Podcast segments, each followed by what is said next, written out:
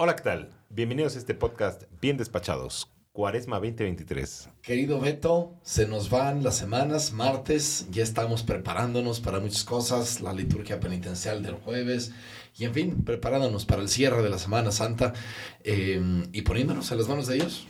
Así es. El día de hoy estamos revisando otra vez por el segundo día la duodécima estación. Jesús muere en la cruz. Escuchemos la, la narración del Señor que nos cuenta. Jesús dijo a voz en grito, Dios mío, Dios mío, ¿por qué me has abandonado? Después, dirigiéndose a su madre, dijo, Mujer, ahí tienes a tu hijo. Y el discípulo Juan, ahí tienes a tu madre. Añadió, Tengo sed. Dijo, Está cumplido.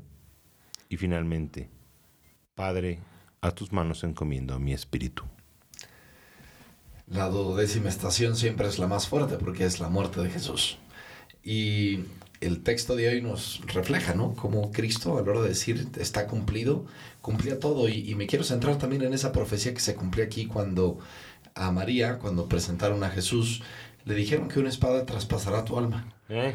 Y pues aquí Jesús en la cruz, que le da a María, pues a todos nosotros como sus hijos, y, y ahí a nosotros nos la da como madre, también pues le hace compartir ese dolor de ver a su hijo desolado, triste, abandonado. Pero también esa profecía tenía mucha fecundidad detrás. ¿no? Claro que las cosas tienen que pasar, no nos las podemos zafar. Cristo lo hizo, Cristo lo cumplió, pero hay una historia más larga. Sí, la historia de la victoria y la resurrección. Pero el, el, acontecimiento de la cruz es brutal. Ahorita que nos sale este, este pequeño fragmento de las siete palabras, todo está cumplido. Finalmente, este, en tus manos encomiendo mi espíritu, Padre. Pues eh, nos invita a todos nosotros, como a todos los jóvenes especialmente, a, a escuchar, a encomendar, a aceptar pues, la voluntad de Dios en nuestra vida. ¿no?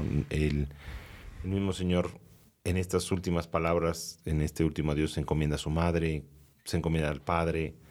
Como jóvenes que nos podemos enfrentar a estos momentos de crisis y de crecimiento, estamos siempre llamados a, encomendarnos y a, a, apoyarnos en nuestra familia, ¿no?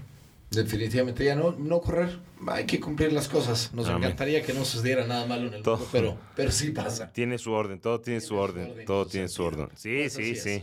Como fíjate que también su orden y su sentido, eh, los que vamos a pedir de hoy, ¡Ey! enfrentito de la parroquia. Claro, sí. La maravillosa y famosísima heladería, las carnitas, la frutería, la pollería, donde tanta gente va, ¿no? Incluso muchos compran ahí su comida para todos los días. Hay unos que cocinan muy sabroso. Sí, no, está, bueno, las carnitas están ahí chambeadorísimos los muchachos.